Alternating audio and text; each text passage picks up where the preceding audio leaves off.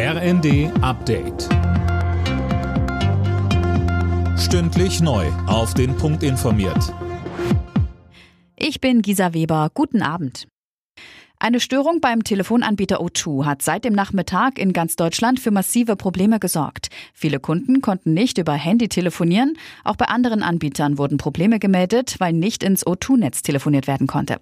Auch die Notrufnummern 110 und 112 konnten von O2-Kunden teilweise nicht erreicht werden. Einen generellen Notrufausfall gibt es den Angaben zufolge aber offenbar nicht. Laut O2 ist eine Serverstörung schuld an den Problemen. Teilweise ist sie demnach schon behoben. Es werde weiter dran gearbeitet, dass bald alles wieder funktioniert. Im US-Repräsentantenhaus geht eine Ära zu Ende. Nancy Pelosi gibt die Führung der Demokratischen Partei in der Kongresskammer ab, nach über 20 Jahren an der Spitze.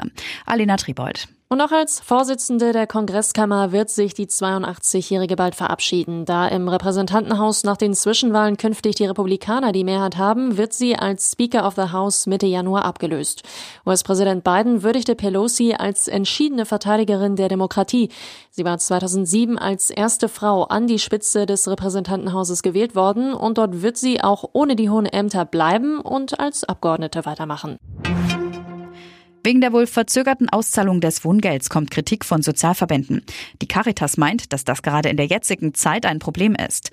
Laut Bauministerium wird das Geld wegen der erwarteten Antragsflut teilweise wohl mehrere Monate später ausgezahlt.